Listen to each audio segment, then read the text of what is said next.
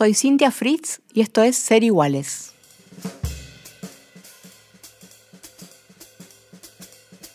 Bueno, vivir con fibrosis quística es un desafío que te impone la vida y la única manera de atravesarlo, de enfrentarlo, es luchar día a día. Desde chiquitos tenemos que hacer un montón de tratamiento, tomar pastillas, una gran cantidad de pastillas, nebulizaciones, hacer actividad física y kinesiología respiratoria.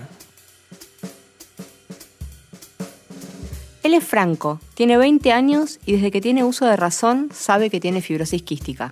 Yo me acuerdo en la primaria, secundaria, que me costaba entenderlo, o sea que me tenía que levantar una hora y media antes que mis hermanos para llegar puntual al colegio y muchas veces no llegaba puntual. Es todo un tema afrontarlo y entender que, bueno, que si no lo haces te perjudica la salud.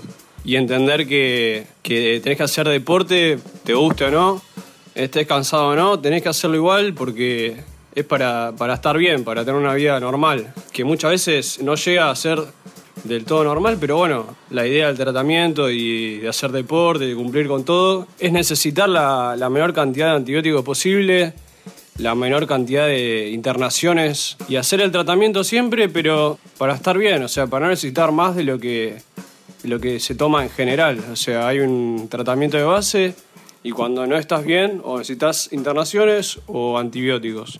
La fibrosis quística es bastante desconocida en nuestro país, pero empecemos por el principio y dejemos que el doctor Claudio Castaños, jefe de neumonología pediátrica del Hospital Garrahan, nos explique. La fibrosis quística es una enfermedad genética que se transmite, bueno, que la transmiten en general los dos papás, se llama autosómica recesiva, o sea que para que la enfermedad se exprese tiene que tener una parte alterada que viene de cada uno de los padres cuando eh, uno tiene una sola parte alterada y la otra es sana, se llaman portadores sanos. Cuando dos portadores sanos tienen un hijo, tienen una posibilidad en cuatro de tener un pico con fibrosis quística.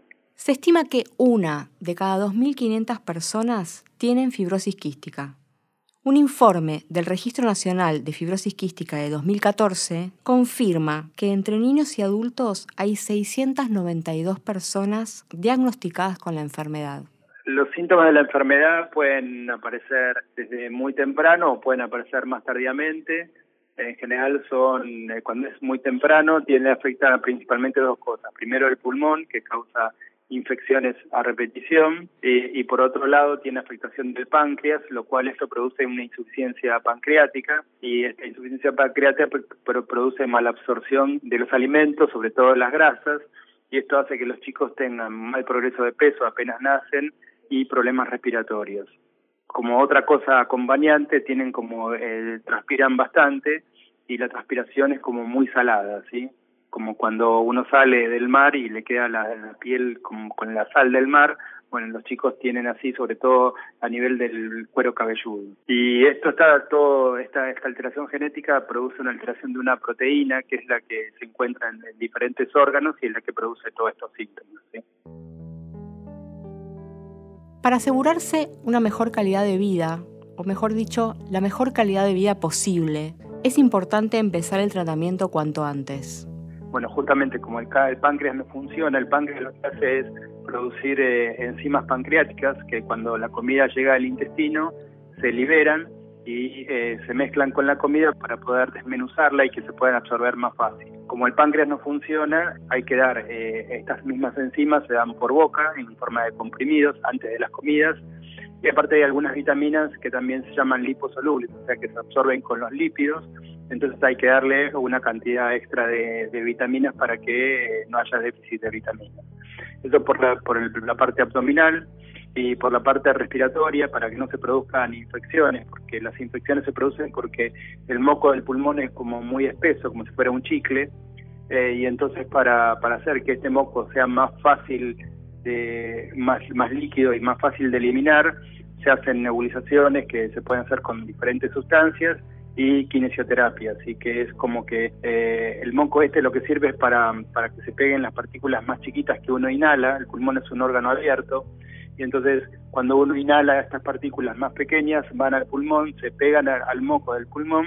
Y hay unos pelitos que, que cubren todo el epitelio de, los bronquios que lo que hacen es como batirlo y sacar el moco este que está con todas estas impurezas. Y cuando en, la pacientes con fibrosis quística el moco este es tan, tan espeso, tan, tan como si fuera un chicle, que estos pelitos no funcionan bien. Entonces lo que uno que hace es hacerle nebulizaciones, sobre todo para hidratar el moco este, para hacerlo más líquido, y después la kinesioterapia y para ayudar a eliminar el moco este que, se encuentra estancado en el pulmón. ¿sí? Eh, depende del momento, dos o tres veces por día. Con un tratamiento consistente que incluye una dieta especial, mucho ejercicio y un gran esfuerzo, es posible tener una vida normal con fibrosis quística. Sí, estos pacientes pueden tener una vida normal haciendo todo lo que tienen que hacer. Eh, igualmente eh, llega un momento por la misma enfermedad como es progresiva y hasta ahora no hay ningún tratamiento que la que la detenga o que la cure. Eh, llega un momento que muchas veces se ven limitados para hacer cosas, sobre todo cuando llegan adultas, ¿no? no en la, en la etapa pediátrica, pero sí en la, etapa adulta. Entonces ahí sí tienen alguna limitación para hacer las cosas, pero si no pueden hacer una vida normal. Y de hecho en muchos países más desarrollados la sobrevida de estos pacientes es mucho más grande, más eh, más adulto que, que, la nuestra y llegan en muchas mejores condiciones ¿no? Eh, que nuestros pacientes. ¿No tenemos buenos tratamientos acá? Sí, los tratamientos están los mismos. Lo que pasa que, eh, bueno, depende mucho de las condiciones sociales también en que uno se encuentre. No es lo mismo vivir en una casa con necesidades básicas eh, insatisfechas que en una casa que está bien, que, que tiene todos los servicios, que tiene calefacción, que tiene en verano aire acondicionado, eh, que bueno, que, eh, por eso es que si bien esta, esta enfermedad no, no respeta clases sociales, se da en cualquier clase social, pero lo que uno ve como, como médico es que en general los pacientes que son de clases sociales son más acomodadas en la Argentina, están mucho mejor y viven mucho más que los que de clases bajas, más bajas, ¿no? Y esto está en relación con un montón de factores, no solamente con los tratamientos, sino con, con la alimentación, con, con la vivienda, con la educación de los padres, todo eso hace que la evolución de los pacientes sea diferente. Los tratamientos que hay acá en realidad son los mismos que se usan en cualquier otro lado. Eh, la otra cosa es que al ser una enfermedad crónica y hay que hacerla todos los días y esto lleva varias horas del día de la vida de un, de un chico, eh, los chicos se cansan, se aburren, cuando llegan a la adolescencia es más difícil para los padres eh, que, que la hagan correctamente y entonces todo esto hace que, que bueno, que por ahí eh, se vea afectado después la calidad y la sobrevida de los pacientes. ¿Qué pasa cuando una persona con fibrosis quística quiere conseguir su certificado de discapacidad? Se presenta un problemón, no un problema. Resulta que cuando uno tiene una discapacidad visible, tal vez ceguera o que le falta una pierna, viene silla de ruedas, es como muy fácil detectar cuál es el problema, entonces, bueno, el certificado con algunas condiciones médicas se puede otorgar fácilmente.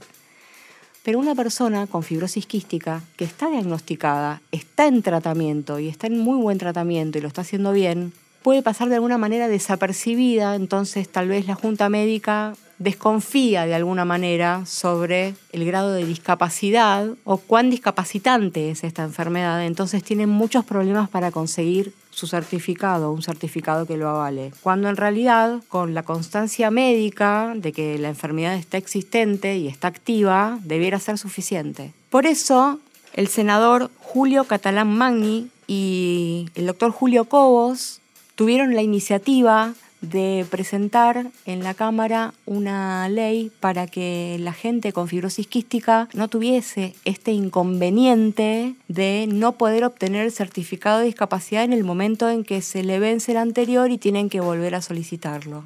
Cuando recién empieza, no, lo que pasa es que es una enfermedad evolutiva y entonces a medida que el paciente va creciendo, el compromiso pulmonar hace que, esta enfermedad sea discapacitante. Se llama enfermedad discapacitante visceral, o sea que lo que tienen son problemas las vísceras, no a nivel motor como otras enfermedades discapacitantes que son motoras. Esta no es tanto motora, sino visceral. Lo que pasa es que el compromiso también pulmonar lleva a que después también sea un compromiso motor porque los pacientes eh, no oxigenan bien y al no oxigenar bien tienen problemas también para poder moverse. Y llega un momento que el pulmón no aguanta más. Y en ese momento ya hay que pensar en un trasplante de pulmón. Por eso lo que se trata de evitar es llegar a eso o retardarlo lo más posible. básicamente es eso, eh, vivir con fibrosis quística, ¿no? Un desafío que uno tiene que acostumbrarse, que es un guerrero contra sí mismo o un guerrero contra su enfermedad. Y es una lucha constante. Vos te podés enojar con la enfermedad y decir, bueno, la dejo ganar porque no hay manera, eh, me rindo, estás todo el día tirado en la cama. Eh, yo llegué a estar tirado en la cama con oxígeno casi todo el día. Eh, no es fácil, no es fácil, no es fácil entenderlo, no es fácil asimilarlo y adaptarlo a la vida, pero se puede, se puede vivir con fibrosis quística, se puede hacer deporte, se puede estudiar, cuesta y lo mejor es entenderlo de lo más, o sea, siendo lo más chico posible, pero eh, hay cosas que, que bueno, es, es difícil entenderlas siendo un adolescente o, o siendo un chico, ¿no? Después de mucho pensar en, por ejemplo, a qué se iba a dedicar, qué iba a estudiar y pensando tal vez en alguna carrera formal pero que no lo convencía del todo, Franco decidió inclinarse por tocar la batería.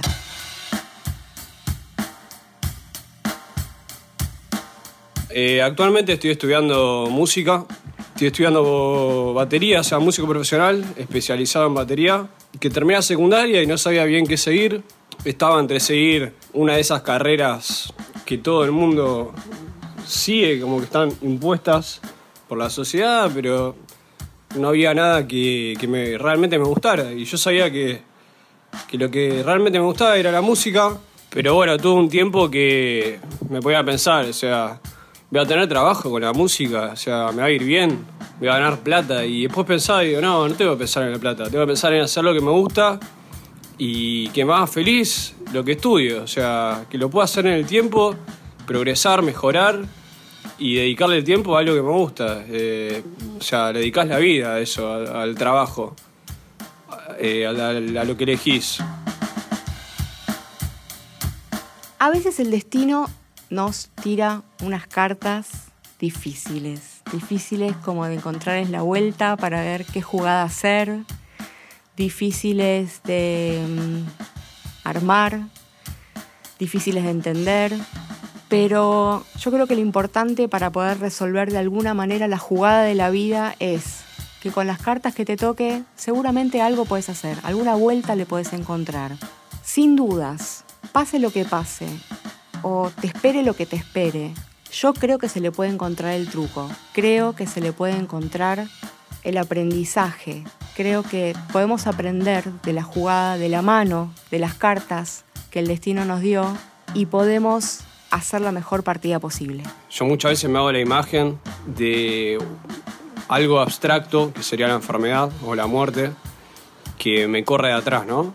Cuando yo paro, ella me alcanza y lo que trata es de dañarme lo más posible, ¿no? Lo que uno tiene que hacer es seguir adelante, correr, estar en movimiento. No hace falta, o sea, es literalmente correr, pero también es muy bueno, muy sano. Lo que me refiero es hacer deporte, hacer ejercicio, ir a hacer las cosas que a uno le gusta, eh, disfrutar, tener motivaciones, entender que va a estar siempre ahí atrás corriendo, toda la vida, y que de eso va a depender nuestra, nuestra calidad de vida. Si hay algo que yo aprendí de esto, es eh, seguir para adelante, no aferrarse a la enfermedad, saber que es algo que, que está y que va a estar, y bueno, nada, intentar convivir con ella, no. O sea, enfrentarla, pero convivir. Esto que suena es Franco tocando la batería.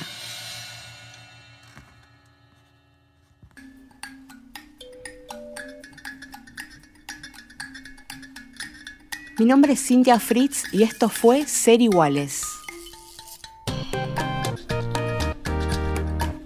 En la producción estuvo Diego Mintz, en la operación técnica Esteban Villarroel y si querés escribirnos puedes hacerlo a serigualesnacional.gmail.com.